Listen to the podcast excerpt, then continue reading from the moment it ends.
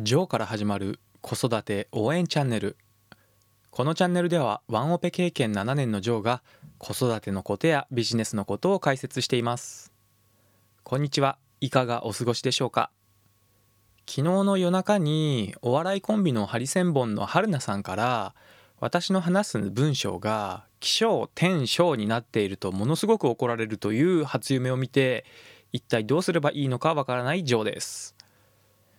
今日から仕事の方もまた今日がお休み最後という方も多いと思うんですけれどもいずれにせよ2021年の初仕事が近づいている方は多いかと思いますのでお正月休みで乱れてしまった生活を元に戻して体調にも気をつけていただければと思います。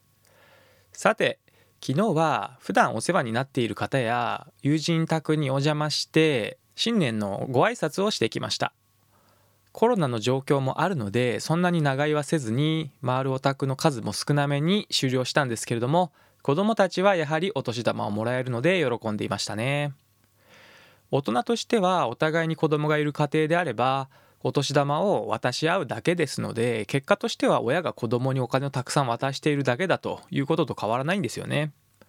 このお年玉というものはもともとお正月に神様を迎えるために備えられていた鏡餅を子どもたちに分け与えていたものが始まりで現在はお金を渡す習慣に変わっているみたいですね。またこのお年玉という文化はアジア諸国で行われているということで日本のみならず中国や韓国などでも同じようにお金を子供に渡すようです。これ今回放送の前にお年玉は日本特有の文化なんでしょうかね。まあちょっと気になるので後で調べてみますということで終わらせようと思ったんですけども、まあ先延ばしせずにスマホでちゃちゃっと調べちゃいました。この新年の挨拶なんですけれども普段頻繁に会っている人であればわざわざお邪魔して挨拶に行く必要もないかなとそして会った時に挨拶すればいいかなと思ったんですけれどもなかなかこんな機会でないと会えないなとかただお世話にもなっているのでご縁を大切にしたいと思っている方へ事前に連絡を取って車で挨拶回りに家族で行ってきました。もちろん挨拶に行けなくてもご縁を大切に思っている方はたくさんいるんですけれどもスケジュールや家からの距離的に会いに行ける方を優先してお宅にお邪魔してきました。1軒目の挨拶が終わってから2軒目のお宅に向かう時に東名高速道路に乗ったんですけれども海老名手前あたりで渋滞にはまってしまいました。通常であれば30分くらいで着くところが2時間以上かかってしまったんですね。ですのでこの渋滞中はほぼ前に進まず歩いた方が早いんじゃないかと思うほどのスピードで止まったり進んだりを繰り返しながらタラタラとゆっくり進むことになりました。私は車の中でコーヒーを飲んでいたこともあってちょっと汚い話で申し訳ないんですけどもおしっこに行きたくなってしまったんですね。でもなかなか進まない。そして気持ちとしては絶望的だったんですけれども我慢していたんですね。妻がペットボトルならあるよと言ったんですけども運転中に用を足せる自信もなかったですしそもそも途中でこぼしてしまった時にはもう車の中が大混乱になると思ってそれもやめました。そして何よりペットボトルが 500ml しかなかったので私のその時の尿意としては 500ml なんかで収まるはずがないという算段でしたので一度解放されたものを途中で止めてそこからまた我慢の時間が続くと想像したら震えが来ましたので初めから我慢してトイレに着くまで待とうと決めました。その後運のいいことに海老名のサービスエリアがあと1キロぐらいですよという看板が見えたので時間はまああの渋滞でしたのでかかったんですけどなんとかサービスエリアに入ってトイレまで着いて私の我慢を解放することができたんですけれどもその勢いと時間の長さを考えると 500ml なんかでは収まったわけはなくておそらく体感量で2リッターくらい出たんではないかという感覚でした。本当にお正月休み最後の朝からこんなに汚い話をして大変申し訳ありません。この開放感と気持ちの良さがあまりに最高だと感じたんでむしろ我慢して待っていた時間に感謝したくなるほどの気持ちにもなってしまいました。この待つということについて本日はお話したくて私の尿意を例に挙げさせていただきました。最近皆さんは待つということをしていますでしょうか？新型コロナウイルスの流行によってリモートワークも主流になっている方も多くて通勤時間もなくなったとかもちろんテクノロジーの進化によって便利になった結果で多くのことを効率化できてインターネットをはじめとした技術によって多くのことが進化しているのは紛れもない事実です。少し気になることがあればスマホでググればすぐに答えは出てきますし電車に乗る時も乗り換え案内のアプリを使えば自動で目的地までの進路とか乗り換え案内を表示してくれますよね。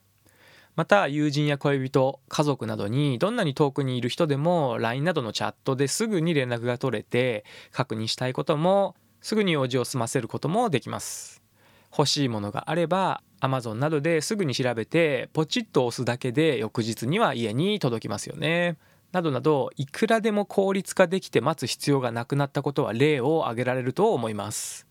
ただこの待つ必要がなくなったということはその待つ時間がなくなったということなんですけれども待つということは完全に不要なものネガティブなものだけではないんですね。先ほどの待つという時間があったからこそトイレでの開放感を最高なものに感じたということもありましたし、まあ、これは正しい例と言っていいのか分かりませんでしたが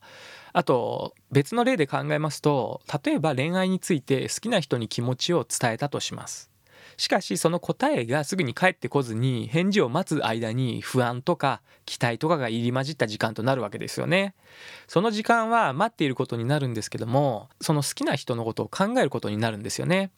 この時間は待つだけでなくて自分の相手への気持ちが本物であるかどうか確認できる時間にもなります。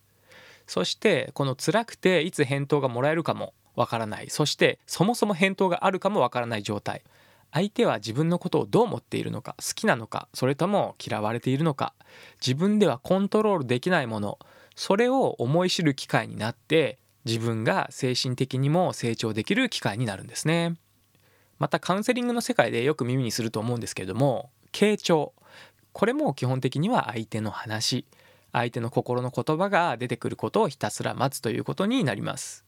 その傾聴で考えるとカウンセリングでの答えは決してカウンセラーは持ち合わせていないものになります。しかしこのカウンセリングのプロが待つことで相手の答えを時間をかけてでも引き出すという行為を行っているんですね。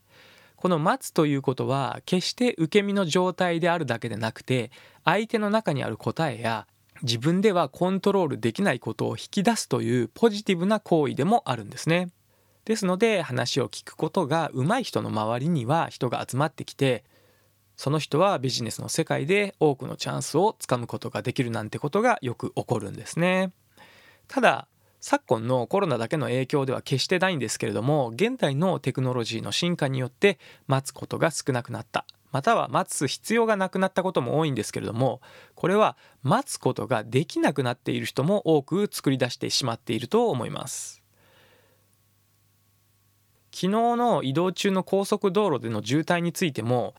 私はサービスエリアのトイレに行った後も本線に戻ってからしばらく渋滞の中を走る必要があったのですが正直やはり少しイライラしている自分に気づきました。